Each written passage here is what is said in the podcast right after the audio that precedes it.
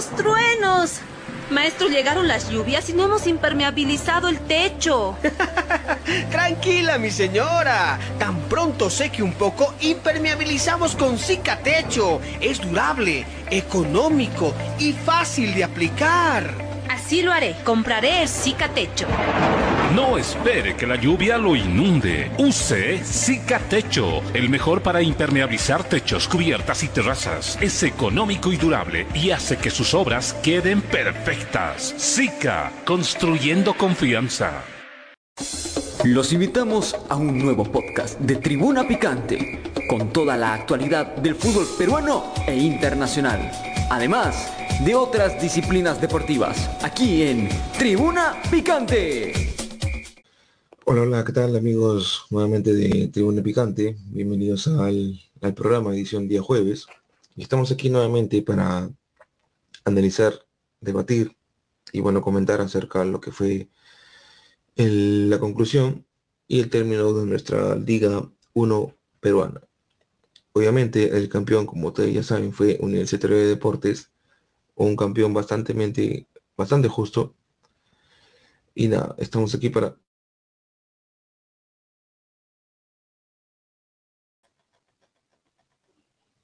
Ya, aquí acá estoy. Ya. Este...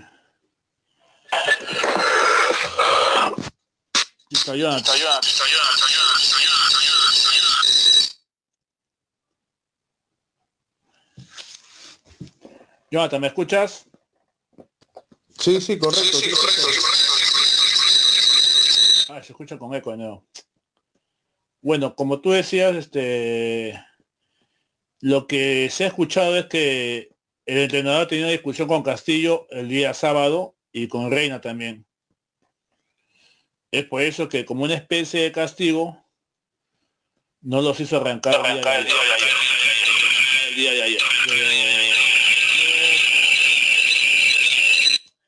pienso que eso de, castigo lo ve después de, que acabe el campeonato. Es como el 2019 que se peleó Bengochea con Hansel Riojas porque se fue a jugar fulbito y no lo puso en Juliaca, viendo, eh, siendo él titular todo el año. Y Bengochea le costó eso también. Todo se ve después, después, después que acaba el campeonato. Que acaba el campeonato ya informas a, la dirigente, sabes que este muchacho se fue a jugar por allá. Este muchacho me alzó la voz. Este muchacho no, no hizo las cosas como, como yo dije. Pero no vas a, improvisar porque te alzó la voz o no, o se molestó porque lo sacaste y, lo vas a castigar eh, el último partido de la final. No, señor, eso no se hace. Eso porque tú quieres, de tu ego, tú quieres mandar. Ah, no, que yo soy el entrenador y soy el que mando acá. Y si, y si no me hago respetar, ya todo se me va a venir encima. Sí, pues se te va a venir encima ya, ya, ya renunciaste ya. La final se juega con todo el equipo. El equipo que ha estado jugando no puede plantear un sistema táctico que no, que no, no se puede. Así no debe ser. Yo pienso así. Yo pienso así. Y, y también no sé si lo de Zambrano, lo de Zambrano se, le ha asustado porque le mandaron a su casa de su papás, no sé, no veo. No, no, no estuvo con la misma la misma violencia futbolística hablando hablando, ¿no? Para intervenir. Y la posición también que puso el, 3-5-2 no es no es que no no juega nadie así, en Alianza no juegan así hace tiempo. Entonces se le vino, se le vino con el gol tempranero y, y ya pues que, que, le iba a quedar ya más presión y ya, ya, ya lo habíamos logrado con, con, la táctica, diciendo yo lo voy a lo voy a sorprender a Fossati con este con este planteamiento. Está loco, no, no vas a sorprender en la final, no vas a sorprender a nadie. Porque al final Fossati se quedó con su misma gente de siempre. De siempre, de siempre. Jugó con lo mismo. Jugó con lo mismo. nada más, no pasó nada. yo pienso que ahí desde que yo supe la alineación, yo dije, no me gusta. No me gusta, lo puse ahí en el grupo, no me gusta. Va a dar más espacios. Porque esa gente está confundida, no sabe dónde va a ir. Si querías hacer el 3-5-2, hubiese puesto a Salinato en vez de Lagos y a Reina en vez de Peuxi, para que marquen. O a Reina por el otro lado, por izquierda, y Salinato por derecha. Pero no, pues ¿cómo vas a poner a Lagos? Lagos no se va a proyectar nunca ya. Y tampoco hay mucha marca. Es demasiado. Prácticamente el entrenador regaló el campeonato. Prefiere, hubiese preferido mejor que, como dijo Jonathan, que, juegue relegado y un pelotazo por ahí, a pelotazo nomás, y se encajaba en un gol. Porque con un gol, un gol así así campeonabas. Quiso salir jugando, quiso, quiso plantear algo más, algo, algo nuevo y no le salió. Ahí perdió todo el campeonato. Lo perdió todo. ¿Me escuchas aquí? Poneme el audífono a ver. Aquí, ¿me escuchaste? Escucho. Escucho. Ya ver, así. Eh, bueno, igual Ya. de todas Eh, maneras yo bueno, pienso igual de todas que maneras, yo pienso que en los 180 minutos lo domina Alianza. 180 minutos lo domina Alianza. Perdón, este universitario. Perdón, este universitario. Perdón, este universitario. Este universitario. Perdón. Sí. Lo domina, pero pero no le- no puedo pues no puedo completar el- en el, en el monumental. En el monumental.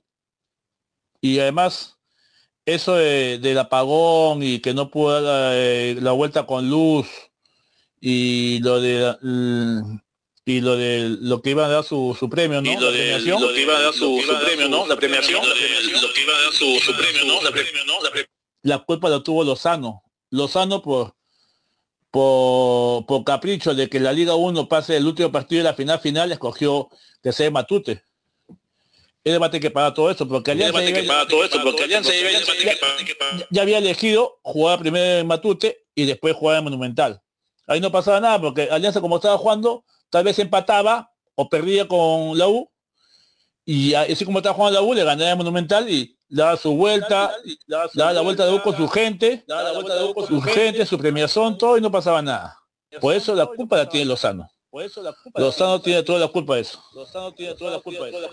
Él escogió y movió, movió, y movió todo para que su canal, porque su canal pase el- la final final.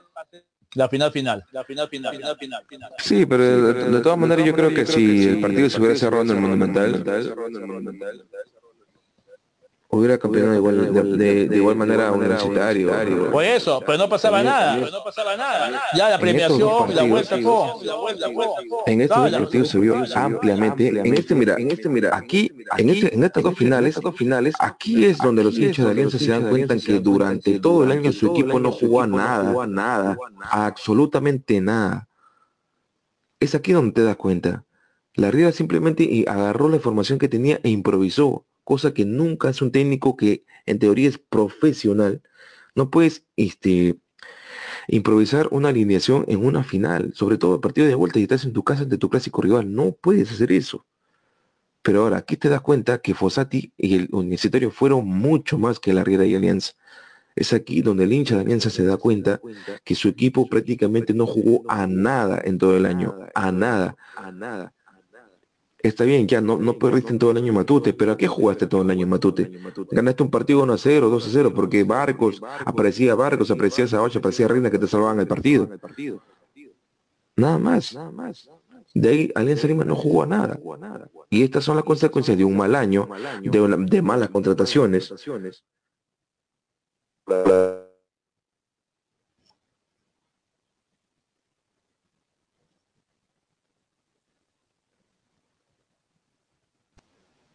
Nada, pues si no, si tú no, si no, si no tienes una buena administración, si no tienes una buena orientación para contratar jugadores, así, así es como, así es como termina el año.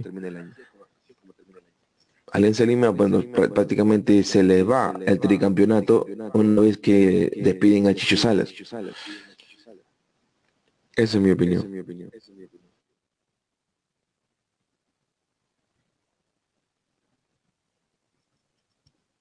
Tu micrófono está apagado, Henry. No, también, no, también. Lo volviste a apagar. todas las lesiones, ¿no? Que, que estuvo Andrade, Cueva, Sabac también se lesiona. Se lesiona García también el, defensa. Y bueno, un año salado para, para las contrataciones y las lesiones, ¿no? Porque en la uno se lesionó nunca nadie. Y así es, pues te pasa una vez, de otro año contrata la U y selecciona dos, Así pasa, ¿qué vamos a hacer? Así pasó, le tocó Alianza, ya, pues así con todo y lesiones le, llegó a la final. Pero así es lo que es lo que pasó. Las lesiones sí puede ser, puede ser un punto importante. ¿Por qué? Porque cuando, cuando Chicho Salas tenía el plantel completo, completo, Alianza Lima jugaba muy bien y es ahí donde le gana a Libertad en Paraguay por Copa Libertadores con equipo completo. Andrade, Perú, Sabach, Reina, García, Zambrano, equipo. Este, en ese partido jugaron todas las contrataciones de Alianza que hizo Villina. De ahí empezaron a caer las lesiones, empezaron las improvisaciones del Chicho Salas. Una de ellas que fue poner a García de lateral, ponerlo a, Lagos de perfil cambiado improvisar a veces poniendo a Sanelato de lateral, a Aldair Rodríguez de, lateral. Y bueno, y, el, error de Bellina fue, fue haber dejado ir a la bandera y preferir a Cueva. Cueva hoy por hoy es considerado el peor fichaje de Alianza Lima de la historia. De la historia. importante el tema de los fichajes. Si nos damos cuenta, mira, mira en qué, en qué forma física viene Andrés Andrade. Eh, Santiago García es un, futbolista de más de 35, 36 años que viene... Alianza me contrató puros jugadores rotos, puros rotos. De una para muy larga, claro, correcto. Zambrano, te acepto porque viene en actividad jugando Libertadores con Boca. Peruzzi también ha venido como que una lesión recuperándose de menos a más. Y como tú recalcas el tema de la, de la bandera, o sea, Pablo la bandera era un jugador que te marcaba la diferencia sea en el llano, sea en la altura. Corre, mete, juega. Entonces, dime qué hizo de demérito para que se pueda retirar de Alianza. No, estamos un poquito ahí con el tema del manejo dirigencial de Alianza que, que las consecuencias tarde o temprano tenían que caer.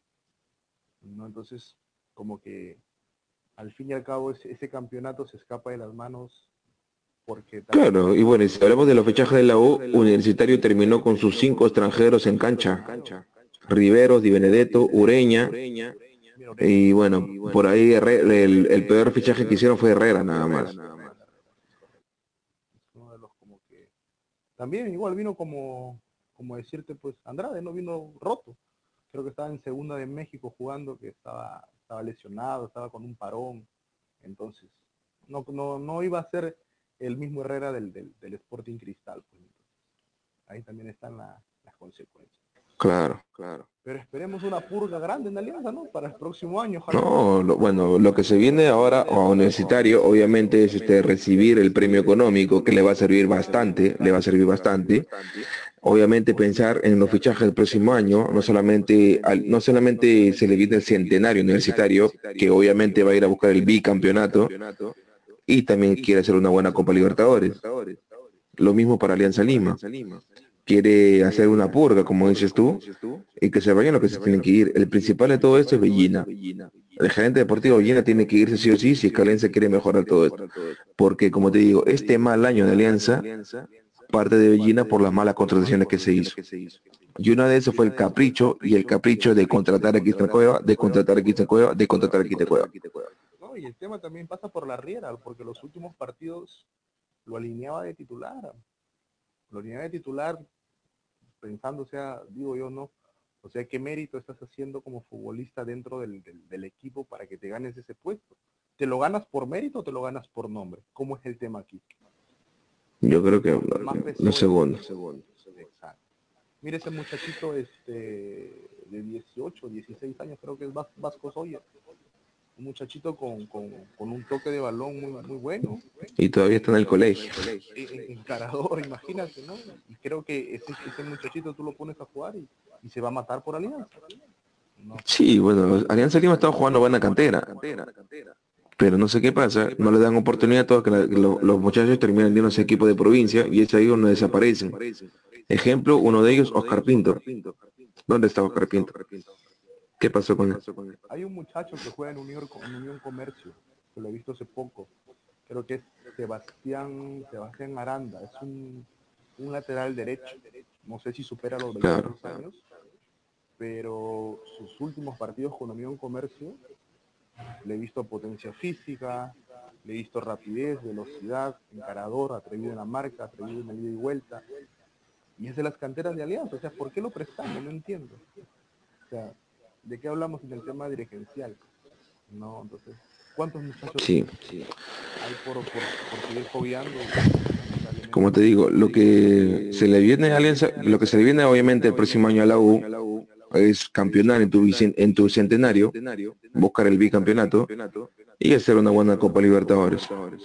Porque bueno, ya creo que la deuda de la U poco a poco se va reduciendo y ya empieza a ser una preocupación menos para Ferrar y toda la dirigencia de la U.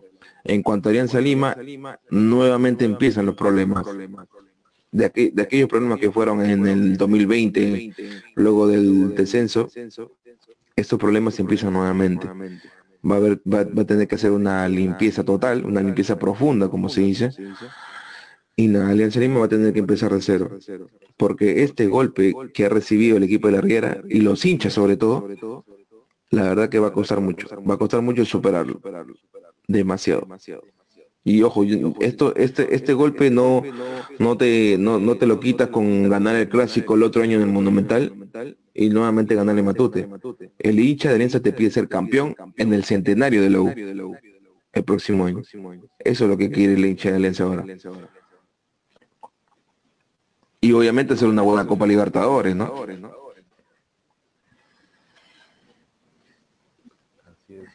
Henry. Henry. Sí.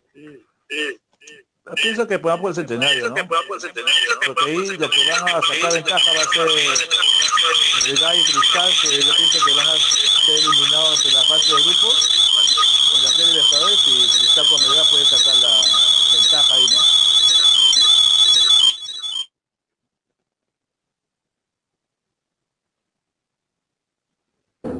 Así es, pero vamos a ver, pues, qué, es lo que le pasa a, a los compadres, como se dice. Recordemos que nuestros representantes de Copa Libertadores son en fase de grupos universitarios con Alianza Lima. Se repite, creo, la misma participación que tuvieron en aquella Copa Libertadores del 2010, donde ambos superaron la fase de grupos. Una Copa Libertadores bastante memorable. Ahí es muy protagonista eh, creo que la Riera, ¿no? Era asistente técnico de Pelusa, si más no me equivoco. Exacto. Eh, y bueno, Sporting Cristal que jugará fase 3 y bueno, Melgar que va a partir desde la fase 4, ¿no? Perdón, fase 1 y Cristal empieza en la fase 2. Eso en Copa Libertadores. En cuanto a Sudamericana, tenemos nuestros representantes Huancayo, ADT de Tarma, Deportivo Garcilaso y Universidad César Vallejo de Trujillo esperando, bueno, el sorteo que se va a realizar el próximo año, porque todavía faltan ligas por concretar y todo lo demás. Lo que sí se viene ahora, ya está a la vuelta de la esquina prácticamente, es las eliminatorias. Eh, hoy salió una última lista de Juan Reynoso del medio local, en donde salen jugadores de Alianza y jugadores de la U también. Uno de ellos es Quispe, está también Sandelato, Brian Reina, Carlos Zambrano, y bueno, la merecida convocatoria de Edison Flores, ¿no? Creo yo. Claro, es un jugador de selección, quiero o no, eh, es un futbolista que acá en el medio local sí o sí te va a marcar la diferencia. Y lo, y lo hace. No, creo que se había demostrado el, tiempo que estuvo en la cancha y creo que Flores no, no está un 100%, ¿ah? él está un 60, 70% físicamente, igual igual se las arregla, se las arreglaba el, día del partido con Alianza para poder ahí aguantar, tocar. Y creo que creo que lo hicieron jugar eh, de falso 9, ¿no? O sea, atrás de Valera, ¿no? Como que una posición distinta, pero pero se ve pues no que es un jugador de, calidad, obviamente por el tema de, la experiencia que tiene. y es merecida su convocatoria, al igual también de, Brian Reina, de Sanelato, que son jugadores que están marcando la diferencia en la alianza, y también pues Pedro Quispe, pero Quispe, ¿no? Pero, pero Reynoso no, no, no, sé, no entiendo, o sea, ¿por qué no, no los pone? No pone al menos a Brian Reina, no pone a Piro Quispe, jugadores que, hoy por hoy te están marcando la diferencia, ¿no? sé ¿qué, qué es lo que le sucede a, a Reynoso? Bueno, yo creo que después de estos dos partidos de ida y vuelta de Alianza con la U, si es que no lo pone a Quispe, ya no lo convoques, ya no lo hagas ilusionar al muchacho. Me estoy acordando una eliminatoria, no recuerdo qué año fue, donde empezaron a traer jugadores de ligas que estaban muy muy muy fuera de la órbita. ¿no? Me acuerdo que eran los jugadores, en esa época estaba eh, Daniel Chávez, que jugaba en el Brujas, estaba, creo, ya Andesa también, que recién aparecía por, por, por la Liga de Eslovaquia. No sé quién ese tiene, creo que fue Chemo del Solar, creo que fue. Un eliminatorio donde Perú estaba ya completamente, completamente eliminado. Pues, Entonces, Exacto. Pero nada, aquí parte la nuevamente el dolor de cabeza de Reynoso y de los hinchas de la selección. Esta es la peor Bolivia que se está viendo en los últimos tiempos, de no ganar allá, escenario en el cual nunca hemos salido victoriosos, este, yo creo que ya toca dar un paso al costado.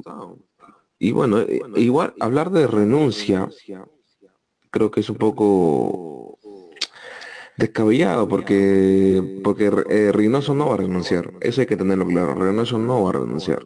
La única forma de que Reynoso salga es que el propio Lozano y Juan, Carlos Solito lo saque.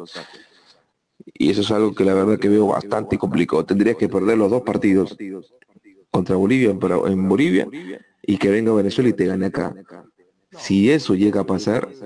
Venezuela está sé si te digo tres o cuatro escalones arriba de nosotros, pero de lejos, de lejos. Y creo que con Bolivia estamos ahí, a la par, pero el plus de Bolivia son los tres mil y pico de metros sobre el nivel del mar que tiene el Hernando Siles, ¿no? Entonces, eso juega en contra de nosotros allá.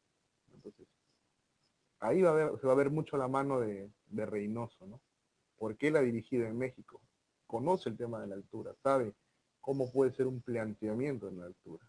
Vamos a ver si este partido lo, lo juega al ritmo como lo juega con el Puebla, con el Cruz Azul. Vamos a verlo porque tiene un mundo, un, se puede decir un universo ahorita de futbolistas aquí en el medio local que juegan en la altura. ¿Cuántos equipos tenemos ahorita aquí que juegan en la altura? ahorita tenemos varios prácticamente eh, el próximo año vamos a tener una liga peruana de, de solamente provincia. Los chancas, Andahuaylas, creo que está de altura, ¿no? Sí, los chancas, Cusco, Arequipa, está también este Tarma, Huancayo. Exacto, entonces vamos a ver, pero creo que ya no ya no se puede convocar a más jugadores. O sea, ya salió, es no, o es, la lista creo, este... Esta creo que es la lista preliminar, obviamente la del medio local, ¿no? Faltaría la de los jugadores de los extranjeros, pero la convocatoria de los jugadores que juegan en el extranjero ya prácticamente sale de memoria, ¿no? Ya sabemos a quiénes van a contar. Si hablamos de un tema de, que se nos viene Bolivia, por ser un tema de altura, ¿no? Sabemos de los equipos que pues están acá en el medio local ¿qué jugadores por ahí tú, tú rescatarías para que, o sea, no me digas como que un proceso largo, ¿cierto? Porque tú sabes que el proceso eliminatorio son, cuatro años, pero aproximadamente, que, demora mucho y el jugador experimenta muchos cambios. a ver, si los nombres que se vienen a la cabeza, obviamente, es este, si es que ya se le puede convocar, si es que ya puede jugar, puede ser Bernardo Cuesta, creo que hay un tema ahí, un papeleo que todavía no lo, deja jugar. Y, entonces, bueno, que, los, que se le convoque. Que se le convoque a Cuesta. Y por ahí también puede ser de Arrigo. De Arrigo. ¿Qué opinas de Marco, de Marco Sí, es un buen jugador, ¿no? Domina muy bien la altura y todo, pero... Es el típico 10, o sea, 10 10 que tú, que tú puedes decir que es un 10. Es goleador. Goles. que, que me digas, por ejemplo, a un planteamiento donde tú pongas un 10, tú lo pondrías dentro de, para jugar ahí en altura. No creo. O sea, si bien es cierto, el, el mal momento que viene pasando Bolivia te ilusiona un poco. Si es que traes a estos jugadores que te menciono, te ilusiona un poco. Pero la- no solamente la historia juega en contra de nosotros porque nunca hemos ganado ahí, sino también el mal momento que estamos pasando. A- a- no vas a ir a ganar a, la- a, a la- a Bolivia defendiendo. Está muy complicado. Tienes que jugarle de igual igual. Yo creo que Reynoso, creo que estos dos partidos van a ser, van a ser al todo nada. a morir. ¿Me escuchan? Sí, Nicolás, se te escucha. Eh, recordemos también que es difícil porque Bolivia también eh, cambió recientemente de director técnico, que es el profesor Carlos Antonio Sao, ¿no? el brasileño, que salió campeón con Bolívar acá en Bolivia. Sí, exactamente. Eh, recientemente sacó una convocatoria. Ese es el técnico que llegó a llegó con Bolívar a cuarto de final de la Libertadores. Eh, no, el que llegó a cuartos de final de la Libertadores fue con Beñat San José. Ah, sí, sí, tienes razón. Entonces, como digo, ¿no? Eh, recientemente sacó una lista de convocados de SAO, que mayor parte está tomando jugadores más de Bolívar. que creo que son nueve convocados de Bolívar. Y la reciente convocatoria también del colombiano naturalizado boliviano Jerry que sorprende mucho también a la hinchada acá de 38 Bolivia. Sí, exactamente, juega en Aurora, creo que como él... Creo que entre, él y eh, Martín, no dice 70 sí. años, sí, tranquilamente. Sí, exactamente. Creo que el profe Sao estaba planteando recientemente para recibir acá a Perú, que iba a poner en la delantera a los dos de punta, digamos, Marcelo Martins y ¿no? Reynoso. Sea, eh, el tema, Nicolás, no pasa por creo los jugadores que hoy por hoy, hoy, hoy por hoy están pasando un mejor momento. Exactamente. Porque, imagínate, y ahí Reynoso, un futbolista de 38 años, no me vas a decir que lo vas a llevar al mundial. Martins no me vas a decir que lo vas a llevar al mundial por el tema de edades. No, entonces, por eso es- yo recalcaba, y decía el tema de- del futbolista hoy por hoy eh, que está en, en los equipos de altura. Los que más por ahí sobre- están sobresaliendo, los, los que por ahí te pueden determinar un partido, no, pero ese es un plus de ellos en altura, pero la desventaja es que no, no, no están compenetrados con el grupo, o sea, no, no se conocen. ¿no? Entonces, es ahí el tema de la- del debate. ¿Vale la pena llevar a, cuatro, cinco, seis futbolistas? ¿O, qué, o qué hacemos, no? O, o o continuamos con lo mismo, con los guerreros, ¿no?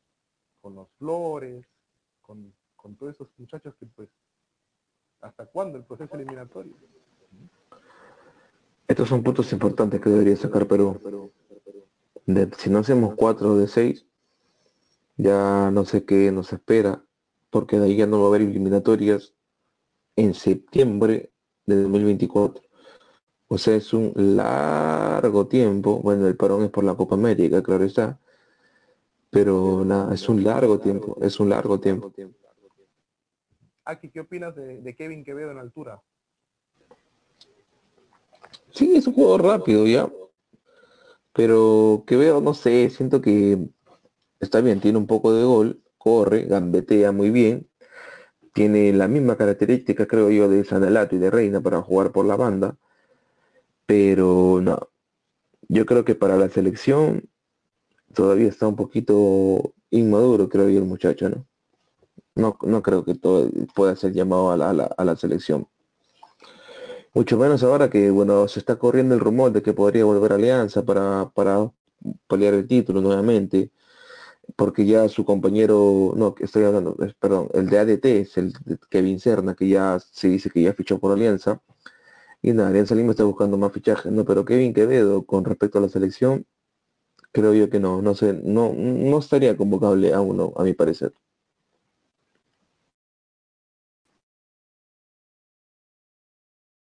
¿Tú qué opinas, Henry? No, este, Yu- como dice Jonathan, eh, Yuya de Huancayo es un 10, lo más parecido a Cueva, pero vemos que Reynoso no desea jugar con 10. No va a jugar con 10, así como hizo en, en la U en el 2009, lo sentó a Candelo, lo sentó a Dodineya, no quiere jugar con 10. Él prefirió a Fita Espinosa, un mexicano que le hacía una función de, de creación y de marcar también, ¿no? Pero no, no desea jugar con 10, así que no se ilusionen si va a poner a Quispe. No sé para qué lo está llamando si no, lo, no ni siquiera como dice, lo, está haciendo ilusionar.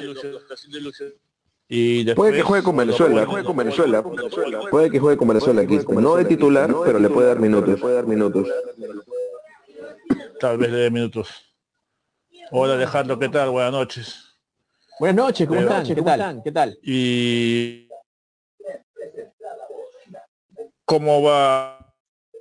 Ahí vamos a ver. Bueno, vamos a darle la bienvenida, la bienvenida a Alejandro. ¿Qué tal, Alejandro? Buenas noches. estábamos, bienvenido al programa. Estábamos este, analizando, debatiendo y comentando acerca de lo que se viene a, la selección peruana. Los dos partidos por fecha de eliminatorias ante Bolivia y La Paz y Venezuela aquí en Lima, ¿no? ¿Cuáles son tus expectativas para el partido en la altura? Mira, un partido que pinta bastante complicado para la selección hay que ver de verdad este, con qué se viene esta vez Reynoso, qué, nos va, qué va a plantear para la bicolor en este juego. Hasta ahora un equipo que se ha visto muy poco ofensivo, un equipo que dispara muy poco a puerta y le va a tocar jugar en uno de, de los estadios más extremos que si bien ya sabemos que no, no es tan inexpugnable como lo fue hace unos años, sigue siendo una plaza difícil para cualquier equipo sudamericano y sobre todo para Perú, que no le, normalmente no le va muy bien jugando en La Paz. Las expectativas es que independientemente de que vayan de visita, creo que Perú tiene que ir desde el arranque a buscar un encuentro que es vital para no quedarse fuera de competencia tan temprano. Yo sé que estoy exagerando cuando hablo de que tan solo es la quinta fecha, pero no deja de ser preocupante. Cuatro encuentros de la selección, un solo punto no, no es juego lo que, lo, que lo que toca de aquí en adelante. recordemos que ya viene un parón después largo, que va a ser la Copa América, la fecha FIFA recién, si no me equivoco, perdón, el de FIFA se vuelve a retomar prácticamente a final ya el 2024. Muchas cosas pueden pasar de aquí allá, entre ellas el propio técnico. Entonces habrá que ver qué, qué es lo que Reynoso trae y hasta dónde llega la paciencia de la federación para con el técnico de la selección actualmente.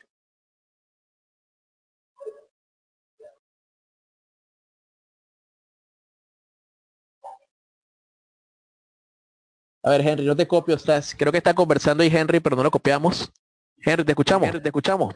Sí, sí, este, eh, lo que se viene en Bolivia es muy difícil, no sé con qué planteamiento, no sé con qué saldrá Reynoso porque ya no se sabe lo que dice una cosa y dice otra cosa, ¿no? Se, contradice y está llamando a los jugadores que no, que el segundo están al 60%, ¿no? Y si los ha visto que está tan mal, no sé, los, sigue convocando. Eh, yo no sé con qué confianza va a ir de nuevo los chicos a, a jugar, ¿no? Eh, Reynoso creo que estas dos últimas fechas son su despedida y ahora te digo, las entradas contra Venezuela están bajando, han bajado de precio, no hay mucha, no hay mucha demanda. Demanda. No hay mucha demanda y no sé con qué público, no sé, creo que más, más venezolanos van ahí que, que peruanos, ¿no? O si van, bueno, estuve, escuchando, estuve escuchando al respecto ah. que iban a haber restricciones para la venta de entradas al público venezolano. Justamente porque no se quiere un espectáculo que fue lamentable como el que se vivió con Argentina. Al público no se recordemos que lamentablemente más allá de la calidad técnica de un jugador como Lionel Messi, se sentía que lamentable que el público en su mayoría fueron a ver a un jugador y no para una selección y fue un espectáculo que está bien, se respeta la grandeza de un jugador de la, de la jerarquía de Lionel Messi, pero creo que por encima de cualquier cosa está el respeto por los colores de tu selección y fue algo que ahora, por lo que he estado escuchando, algunos rumores todavía no son 100% confirmados, de que va a haber restricciones de la, en la venta de entradas para el público venezolano, procurando de que haya una mayor afluencia de fanáticos de la bicolor para upar la selección en un encuentro que también va a ser vital contra una Venezuela que viene muy bien. Y, bueno, este, obviamente nada está escrito en el fútbol, pero no deja de ser preocupante de verdad la, este, el bajo nivel que ha exhibido Perú hasta ahora. No sé todavía, alguien me puede orientar si está confirmada la si va, se va a contar con Gianluca Lapadula para esa para esos dos encuentros o no. ¿Hay alguna información al respecto? ¿Se ha adelantado? Gianluca Lapadula, Alejandro, creo que está ya recuperado 100% de su lesión. Viene con actividad en el Cagliari, incluso hace poco ha hecho un gol, un gol o dos goles, pero hace poco. Viene, viene, o sea, viene con un ritmo bueno, pero ya depende de Reynoso, ¿no? Si lo va a llevar o no lo va a llevar. Creo que el jugador... No hay, no hay confirmación todavía si se va a contar con los minos.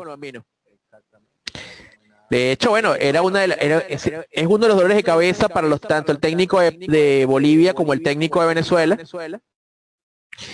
Y era importante, de hecho, me parece que es importante para Perú contar con una cara fresca, sobre todo con lo, complicado que se ha vuelto ver puerta para lo que va a ser este, esta doble fecha eliminatoria, que dado como están las circunstancias es debido a muerte. La selección debería por lo menos tratar de sacar al menos de, de tres, no, de tres es lo veo poco, yo creo que de cuatro a seis puntos si quiere afrontar el próximo tramo con, con cierta con ciertas posibilidades.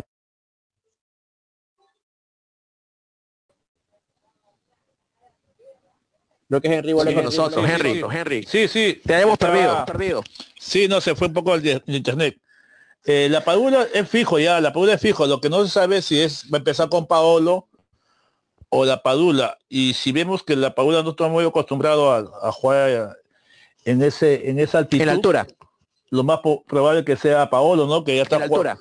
Está, en la altitud y la altura, ¿no? Eh, que está jugando en Quito, eh, Paolo, y debe ser titular y en el segundo tiempo debe entrar a la Padula, ¿no? Y después yo les pregunto este, algo. Los mismos sean Carrillo, yo les pregunto algo. Calese, la gente, también gente, gente de extranjero. Yo les pregunto algo, dada la necesidad de gol que tiene ahorita la selección, la necesidad de gol que tiene ahorita la selección, ¿Se atreverían a jugar con dos delanteros en ambas fechas? delanteros en ambas fechas? No. No resulta. No lo harías. Nunca, a ver, nunca Jonathan, no resulta. Jonathan. Nunca ha resultado. Yo creo que, el planteamiento que debe, hacer Reynoso va a depender mucho del esquema que use, del tipo de, futbolistas que use. O sea, Paolo Guerrero eh, en la altura no, yo no creo que te va a aguantar los 90 minutos. Ahora, él, él O sea, tú jugarías con ambos. Claro, yo a mí sí me gustaría jugar con dos delanteros, uno de nueve y otro que salga, se recoja. Y otro de enganche, de lanzador. exacto, no, de lanzador no, o sea, que juegues con dos delanteros y uno que siempre, o sea, se, se quede dentro del área, o sea, que no salga mucho. Tú sabes que sí, que cuando se ha probado con la Padula y Guerrero, la Padula ha jugado generalmente un poco retrasado. La Padula es el típico técnico eh, por, el, tema de que es zurdo, que te va a aguantar, te va a jalar marca, te va a llevar y es Claro, claro. Eh, es, muy habilitador. Tiene, Mientras que a Guerrero tienes que dosificarlo para el último cuarto de cancha. Es como la liga, como liga juega, juega de acuerdo a, a lo que Guerrero pues se acomoda, ¿no? Mira cómo el equipo trata de, buscarle las pelotas, los centros, los pases cortos, sin exigirlo mucho que se desgaste. claro, es que salvando la distancia es lo que hace Scaloni con Messi. A Messi lo dosifican para el último cuarto de cancha y poder explotar su talento. Claro, pero el tema ya de, Lionel ya es un tema como que tú le, tú le das 10 claro, claro te resuelve. Estás, estás, potenciando a tu jugador cuidando, el cuidando que no haga tanto gasto físico. Exacto, exacto. Y eso es muy bueno, pero como le decía también aquí eh, hace un momento, yo, a, mi parecer, yo como una opinión, sí me gustaría tener dentro del esquema jugadores que estén aclimatados en altura. Obviamente no todos, ¿no? pero me gustaría unos tres o cuatro que netamente sientan lo que es sea, correr, eh, meter, presionar, el tema psicológico dentro de, la altura que, que son los 3.500. Yo creo que la planificación de Guerrero debería, perdón, de Reynoso debería considerar el aclimatar a los jugadores en la altura acá mismo en Perú. Un módulo, si es posible, al menos unos días antes. Lo que pasa es que lamentablemente esta fecha de eliminatorias no dan mucho margen. Claro, creo que Y ese es el problema. una, dos semanas quedan, ¿cierto? Promedio. Por eso. Recuerda que también estás limitado por la fecha, la fecha sobre todo los jugadores que hacen vida en Europa, como Carrillo que está haciendo vida en Arabia. Volverá Sommer, es otra, volverá Sommer. Oliver Son, imagínate. Claro, para mí tiene que estar. Para mí tiene que estar porque es un futbolista que está como, o sea, juega como titular en su club. No, el mérito que, que el técnico de Dinamarca, pues, eh, en el equipo lo pone es porque ve algo bueno en él. O sea, no creo que de loco un técnico te va a poner a un jugador que juegue, o sea, de titular, ¿no? Ahora, si ni siquiera podemos ver cómo se desempeña 20 o 30 minutos, ¿cómo opinar? Eh, al menos en el nivel de selección. Porque mira, imagínate ese partido con Argentina, si salvamos las distancias, Nilson Noyola, o sea, es un futbolista profesional, pero no ha hecho ningún mérito como para que arranque de titular por la banda izquierda contra Argentina. O sea, estamos prácticamente pues, poniendo jugadores que no tienen ningún merecimiento propio dentro del 11.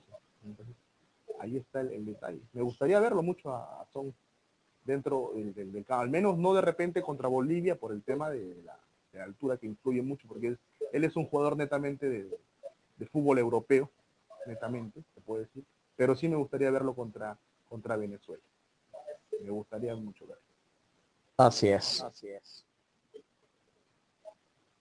Bueno, vamos a repasar un poco lo que, lo que ha sido la convocatoria de la selección. Van a haber jugadores del equipo campeón, va a estar Diego Romero, va a estar Aldo Corso, va a estar Piero Quispe, del cual se espera mucho más en la selección, esperamos mucha más oportunidad. Muy buenos partidos en, la altura, muy buenos partidos. Me gustaría verlo, que arranque. Ujú. A Quispe. A Quispe. Claro. Es cierto, aquí hay que apostar a la gente joven, a los que tienen mayor capacidad pulmonar, a los que te pueden dar mayores réditos en, un- en un, en un ambiente, digamos, hostil, de cierta manera. No sé si tienes, tienes a la mano, Alejandro, qué jugadores están suspendidos para esta fecha. O ¿Perdón? no tenemos ninguno. No sé si, si tienes a la mano qué jugadores, qué jugadores están suspendidos, o sea, de la selección para esta fecha eliminatoria. O no tenemos ninguno. Creo que ahorita no estoy revisando justamente la información. Eh, estoy viendo los convocados, obviamente, del, tanto de la U como de la, de la Alianza, los equipos finalistas recientemente. Aquí repasamos la lista. Vamos a repasarla rapidito y vamos a ver si se nos escapa algún nombre. No importa, una noticia importante para la selección, la vuelta de Zambrano. Claro. Eh, Carlos Cáceres, Renato Solís, Alejandro Duarte del Sporting Cristal, Matías Lazo del Melgar, Leonardo Díaz, Sporting Cristal, Sabá. Así es, el señor, Carlos Cáceres del Melgar está convocado.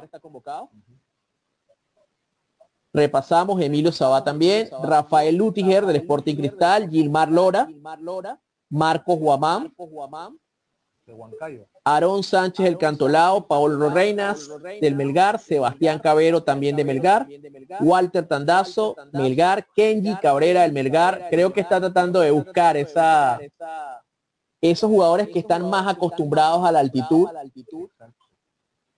Yoshimar Yotun de Sporting Cristal, Gonzalo Aguirre Sporting Cristal, Jefferson Cáceres del Binacional, Alexis Aria del Melgar, Adrián Ascuez de Sporting Cristal, Cristian Neira del Unión Comercio, Jimmy de Arrigo del Melgar, Joao Grimaldo del Sporting Cristal, otro jugador del que esperamos ver más. Fabricio Roca del Sport Boys, Martí Azúcar del Carlos Manucci, Diego Romero Universitario, Aldo Corso Universitario, Piero Quispe, Andy Polo, Edison Flores también de la U, Carlos Zambrano, Brian Reina y Franco Sanedad. No tenemos mayor información en este momento de los jugadores del extranjero. es un- debería ser un hecho que contemos con Paolo Guerrero. Está también en vista lo de la Padula, está lo de Oliver Son. Yo no lo traería, por ejemplo, a André Carrillo. No traerías a Carrillo. No, no lo traería. A ver, explícame, explícame eso. Cuéntame por qué no traes a Carrillo. ¿Por qué? Porque, a ver, eh, como le recalcaba a- aquí en el tema que hablamos de, del clásico, ¿no? Estamos hoy, hoy en día convocando jugadores más por nombres que, que por un, un- un perfil ganado en un presente. O sea, si hablamos de un presente futbolístico de André Carrillo, no, no está haciendo ningún mérito hoy por hoy como para decir está marcando la diferencia en su club y hay que convocarlo. Está jugando en segunda división de Arabia, que se fue netamente por el tema, creo, económico. Creo que no sé si está ahora en para, pero esa es una, ¿no? Y la otra es el tema de los partidos que ha jugado contra Argentina y contra Chile. O sea, eh, ya no es, Ya el no es Carrillo el de, de la época de Gareca, el que te desequilibraba, el que te jalaba marca, el que era Ok, por acá estoy de vuelta. Me disculpan de verdad que me... ¿no? Problemas técnicos. Entonces creo yo que es- este- esta selección hoy por hoy tiene que, que- que cambiar ya el chicle de los jugadores ya- y ya no traer solamente nombres, sino traer hombres que, que realmente te demuestren en el campo que así sea un desconocido totalmente, pero te puede cumplir, te puede rendir, ¿no? Entonces, si no Creo que más que desconocido, dejarse llevar, deja- lo que dices es verdad, no tanto desconocido, pero sí apostar por aquellos que tienen actualmente el mejor presente futbolístico. Claro, pero si, si lo llevamos, por ejemplo, a los, a los Marco Guamán, a los eh, Tandazo, a los Paolo Reina, que no se les ha dado mucha oportunidad en la selección, hasta el mismo Piero Quispe, o sea, o sea, si no se les da ahora, vamos a esperar que lleguen a los 25, a los 26 años, donde vamos a decir recién alcanzó la madurez futbolística, o sea, ¿de qué hablamos? Mira Uruguay, mira hasta el mismo Paraguay, el mismo Venezuela. Se han renovado. Claro. Y, y Sí, es cierto, la misma selección de venezolana también ha apostado a renovarse. Paraguay es una de las selecciones que tiene un universo muy bonito de jugadores, pero no encuentra el rumbo. Le ha ganado a Actualmente Bolivia, Le ha ganado a Bolivia con lo justo. Con lo justo. Y de hecho creo que hoy Uruguay es una de las selecciones más temibles que hay en el panorama de Comebol. Uruguay es, creo que no es ni la cuarta parte de la población del Perú y mira, mira el, el- No, para nada, un país muy pequeño. el tipo de jugadores que te saca, no sé si hablamos de cada dos o tres años, pero te saca jugadores y ni siquiera, ni siquiera creo que debutan algunos en la liga uruguaya. Los llevan muy, los llevan muy chicos eh, a Europa, de, de frente a las canteras, ¿no? Entonces, ese es el tema. ¿Sabes que yo siempre he analizado ese fenómeno de por qué jugadores uruguayos y argentinos son los... Y, bueno, también obviamente Brasil, pero Brasil es más una cuestión de talento. Culturalmente, el uruguayo y el argentino se adaptan rápidamente al- al- a Europa. De hecho, siempre se ha visto. Y es muy común que en las canteras de los grandes equipos haya por ahí un talento escondido argentino o uruguayo que de repente salta al equipo grande y nadie sabía, nadie lo conocía. Mira, el caso más reciente lo tenemos en, Roda- en Araujo, el lateral del el central de Barcelona, el lateral de Barcelona. Federico Valverde. Este chico prácticamente nadie sabía de él hasta hace poco y mira todo lo que está demostrando. Otro caso, eh, ayer jugó Nico Paz con, la- con el equipo del Real Madrid, argentino, comprometido ya con el proceso actual de Scaloni. Y eso es lo que tú ves, o sea, una granja, un universo de jugadores enormes y no con cualquier equipo, están en la, están en la, en las categorías inferiores de los de las mayores granjas de, Europa. Claro, Alejandro, y, también creo pasa yo por el tema de la confianza que, que- que tiene el futbolista. El tema psicológico influye mucho en el, el tema de cada uno de ellos, la formación, cómo, cómo quieren llevar su vida deportiva, su vida profesional. ¿no? Y de lejos... Ves más profesionalismo. Claro, de lejos el, el tema aquí en el Perú pasa por un tema eh, de valores, de, cultura, un tema que viene de, de una parte muy, muy profunda, ¿no? que, que si vemos, mira, creo que, mm, a ver, no nos vamos tan lejos, ¿no? Uni- el último futbolista que veo que salió y estuvo cerca de consagrarse, pero no, no trascendió es Raymond Manco. Que, ¿Por qué? O sea, ¿por qué no trascendió? Sabemos todos el por qué. Entonces, eh, jugadores así como él de 16, 17 años no están saliendo. Porque, o salen, pero se pierden en el camino. Entonces, es ahí donde no, no, no tenemos cómo despegar a comparación ¿no? de, de los países como Venezuela, como el Uruguay, el mismo, eh, al mismo Ecuador. Mira Ecuador la confianza que le da eh, el, el técnico de Ecuador, que es un técnico Félix Blas español, creo si no me equivoco, le da la confianza a Kendry Páez, un muchacho de 16 años. O sea, una cosa tú, Alejandro, ¿por qué nosotros no darle la confianza también a jugadores así? O sea, ¿qué esperamos? ¿Pasar tantos años Bueno, con los mismos nombres? Creo que ahí no, no vamos a cambiar nunca, sino que no, no, no, no apostamos. Si el, Perú- si el Perú, el técnico no apuesta, no, no confía en sus jugadores, ¿quién más no lo va a hacer? Sí, básicamente se esperaba quizás el- el- un poco más de Reynoso en este aspecto. Yo particularmente, observando las primeras convocatorias, veía positivo que en primera instancia comenzó a buscar la gente joven, comenzó a apostar por ciertos talentos, no solamente de los equipos grandes del país, sino también de los equipos de provincia, que jugadores del- del- de, no solamente del Belgar, no solamente el de la Alianza, no solamente de la U, ni el Cristal, sino que empezó a dar un poco más a los equipos, entre comillas, pequeños, como el Tarma.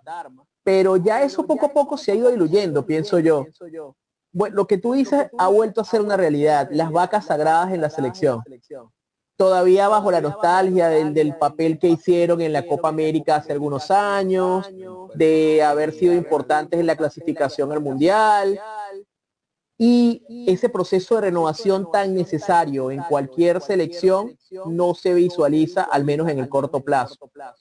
Yo pienso que también hay una cosa importante, Reynoso está presionado, tiene la necesidad de resultados inmediatos y lamentablemente no los está consiguiendo y bueno, él, él no se quiere, no quiere improvisar, pero más allá del problema de no improvisar es el hecho de que tampoco ves una identidad de juego plasmada en el equipo. Mira, cuando yo comencé a, a- este, ver un poco más el proceso de Gareca, me impresionaba que Perú tenía una identidad y una idea de juego clara. Era un equipo que gustaba ver más allá del rival. Perú le tocó jugar amistoso con selecciones de calibre, tanto antes del Mundial como después del Mundial de Rusia. Pero todo eso se- ahorita se ha ido, se ha perdido. No ves identidad, no ves una clara señal, ves un equipo que se defiende, que ataca con poco volumen, que no inquieta al rival, que deja a un guerrero huérfano en la delantera y que es fácil de referenciar para, la, para los defensas rivales. Y, esa, y la clave para mí no solamente pasa por la renovación, sino que Reynoso debe entender que con un planteamiento tan pusilánime no va a llegar a ningún lado, no va a llegar a ningún lado con la selección. Estas dos fechas definitivamente son claves. Te toca una plaza que siempre ha sido hostil para el Perú, me refiero al ambiente, a lo que es jugar en altura. Bueno, hostil no solo para Perú, hostil para prácticamente todos los, los, seleccionados de Sudamérica. Y de paso te toca un rival que viene con un envío anímico enorme, como lo es Venezuela. Y está mal que lo diga yo, pero aquí fácilmente, si se, si se permite la entrada como se está establecido, se pueden sentir como locales acá en Lima. Y eso va a ser la prueba de fuego que debe atravesar Reynoso. Claro, claro que sí, Alejandro. Es algo muy importante el tema de la, de la tribuna, ¿no? Cómo, cómo puede hacer sentir al, al- al deportista dentro de la cancha, pero, pero creo que eso es un factor ya externo. Pienso yo que, que va a jugar su partido aparte de la tribuna, pero los llamados a, a resolver en el campo es, es la selección. Perú. Claro, sabemos que, la- sabemos que es un partido aparte, pero aquí lo preocupante es cómo vas a jugar. O sea, se supone que estás jugando. No, lo, no estoy diciendo nada malo con esto. De hecho, como extranjero lo admito. con las dos selecciones más débiles de la Comebol. Pero Así lo es. por hoy- por hoy Venezuela- Pero una pasa por un buen presente y la otra es local. Pero independientemente de la actuali- del, de la- del presente futbolístico, Reynoso está obligado a sacar resultados ante ambas selecciones. Yo creo que no hay de otra, o sea, no hay margen de error, no hay posibilidad de equivocación y hay que y él tiene que entender que son dos pequeñas finales las que se va a jugar en ambas fechas. Y salir al menos con cuatro puntos es la única oportunidad que tiene de mantener el barco a flote. Claro, claro que sí, Alejandro. Creo que estos dos partidos son muy claves para él, para los muchachos también por el tema de la confianza que, que- ellos como jugadores tienen con el, con el comando técnico. Hay un, hay, un, hay un lazo y un núcleo que se está rompiendo de a pocos. Ese momento eh, de las declaraciones que tuvo Reynoso acerca de futbolistas, creo que no es algo adecuado, no, no es algo ético por parte de él como entrenador. Ahí, desde ahí nada más partimos que no hay un- una confianza. Ni él con los futbolistas, ni los futbolistas con él. Yo creo que, es, que esta fecha eliminatoria, si soy un poco, disculpando la palabra crudo y realista, eh, creo que ahí en, La Paz, en La Paz va a ser un partido muy duro, muy, muy duro, muy duro. ¿no? Bolivia va a salir a jugar un partido, eh, va a salir a, matar, a jugar su mundial tiene, tiene un técnico eh, como Antonio Sago, que, es muy conocedor del fútbol boliviano, que sabe más o menos cómo es la idiosincrasia del boliviano y, y el boliviano confía en él, hoy por hoy confía en él, no, entonces ese es un plus de Bolivia. Y de Venezuela no tengo mucho que opinar porque Venezuela es una selección ya, o sea, ya cuajada, consolidada, tiene futbolistas que están hoy por hoy marcando mucha diferencia en el exterior, ¿no? Entonces, es una fecha muy difícil para el Perú, aunque lo digamos. Sí, por supuesto. Venezuela es muy difícil, muy, pero muy difícil. Y bueno, esperemos nada más, pues, ¿no? Que, que este- estos partidos sirvan para, para poder sacar eh, lo mejor de cada uno de los futbolistas. Y si no se puede conseguir los resultados, creo que Reynoso pues ya tendría que dar un paso al costado. ¿no? No puede ser posible que en seis partidos sumes menos de cinco puntos. Entonces, eso está muy... Mira, y antes de despedirnos, ¿qué jugadores consideras tú que deberían estar sí o sí del exterior en esta eliminatoria? del exterior. Mira, el, el- el universo de jugadores en el exterior, Alejandro, es muy corto. Es muy, muy corto. Obviamente contando con Guerrero, eh, lamentablemente tenemos un Tapia que no la está pasando, no ha tenido la, los minutos que venía en otras temporadas disfrutando con el Celta. incluso no está ni jugando. Tenemos a Alexander Calen, que está viviendo actualmente un momento dulce con el equipo del Girona. Alexander Pienso que Calen debería ser parte de la, de la convocatoria. Pero ahora está en el AEK Atenas. Ya no está en el Girona. Calen está cedido, ¿cierto? Sí, está cedido. Pero usted sigue perteneciendo al Girona, ¿o me equivoco? No, ya tengo entendido que, que no, ya este, lo, lo ha comprado el AEK de Atenas. Ya está en el AEK, AEK de Atenas, pero no está alternando, o sea, no, no tiene mucha... No, no, el, el caso de Calen, perdón, es una sesión. Ah, ok. De hecho, estaba verificando acá la información. Tienes razón, está en el AEK, pero está cedido por el Girona. Imagínate, o sea, no, no tenemos un futbolista pues consolidado hoy por hoy. Bueno, llamamos aquí en Luis Advíncula, que, que, que, pues ahorita psicológicamente no sé cómo se encuentre por, por, por el tema hace poco que ha pasado con Boca. Creo que lo más preocupante es que muchos de estos jugadores no tienen continuidad en sus equipos. Exacto. No hay un continuo. Y es algo que, que afecta mucho al rendimiento. Tú citabas, por ejemplo, el caso de Venezuela. Venezuela llegó a tener en su momento muchos convocados de- del exterior, pero la mayoría de ellos eran suplentes en sus equipos. Y obviamente cuando traes jugadores que son suplentes, están fuera de ritmo, no están en, en- en la alta competencia, eso se refleja en la selección. Eso lamentablemente le está pasando factura a Perú. Por ejemplo, el hecho de que Tapia ya no vea la misma cantidad de minutos que veía en el Celta, Marcos López también ha tenido una temporada para el olvido, está teniendo una temporada para el olvido con el Feyenoord, La Padula que viene a una lesión. Está recuperándose a buena escala la Padula. Por ahí Wilder Cartagena también está teniendo buenos partidos con el Orlando. Cartagena, exacto, es uno de los que digamos que, que ha tenido continuidad y con quien se debería contar de cara a estas dos fechas. Y bueno, ahí también... Te doy algunos nombres a ver qué me dices. Sergio Peña. No, Sergio Peña no aparece ni no aparece ni en la órbita de su equipo. No está teniendo continuidad. Creo que sigue en el Malmo, ¿no? Si más no me equivoco. Sigue en el Malmo. No lo ves para la selección lamentablemente en este momento. No, no, no lo veo, no tiene por qué. Los hombres del Riga, ¿qué tal los hombres del Riga? Dulanto y Iberico. Bueno, Dulanto creo que no está alternando. Iberico sí, sí he visto, he visto unos partidos que ha tenido, incluso ha marcado goles. Me gustaría verlo porque es un muchacho y ha jugado en altura, ha jugado en Arequipa. ¿no? Y uno, de los- uno, un nombre que siempre estuvo en la órbita de la selección y que está ahorita jugando por allí, Jordi Reina.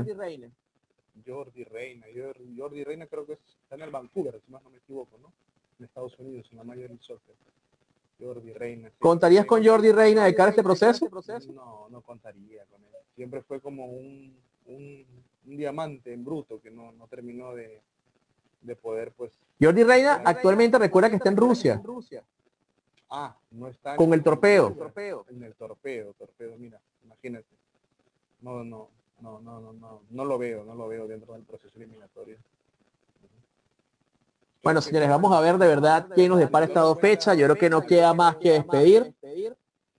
Nos queda mucha tela que cortar todavía. Vamos a esperar a ver cuál es la... Aquí estamos solamente lanzando nombres porque hasta ahora recordemos que la convocatoria de Reynoso solamente ha tocado a los jugadores del, del, del torneo local. Debería aprovechar este parón, ya la liga entra en receso, para poder, digamos, aclimatar ese núcleo que ha convocado ahorita. Hay elementos interesantes en la liga. Lo que tú bien señalabas, hay jugadores jóvenes que deberían recibir oportunidad para estas dos fechas. Y el momento de ahorita de trabajar con ellos es ya. Y por supuesto, ya una vez tengas eh, conformado este núcleo con los jugadores locales, incorporar poco a poco, a medida que sean liberados por sus clubes, los jugadores que hacen vida en el extranjero. ¿Algo más para despedir? No, eso, eso sería todo y pues simplemente como que hay mucho, mucho pan por rebanar, muchos, muchas controversias, ¿no? Que- Que, tocar acerca de- del universo de futbolistas peruanos que, que merecen sí estar y los que también pues como que ya dar, dar su, su, paso lastimosamente han costado y agradecerles por el tiempo cumplido dentro de, de nuestra querida selección peruana. Así es Alejandro. Así es, bueno, lo importante ahora, y por supuesto también un llamado, un llamado a lo que es la calma de después de lo que se vio lamentablemente. Seguimos ahorita, yo sé que el tema ya se tocó anteriormente a mi llegada. Seguimos este, viendo manifestaciones de violencia a raíz del resultado final en, en el encuentro definitivo de la Liga de Fútbol Peruano.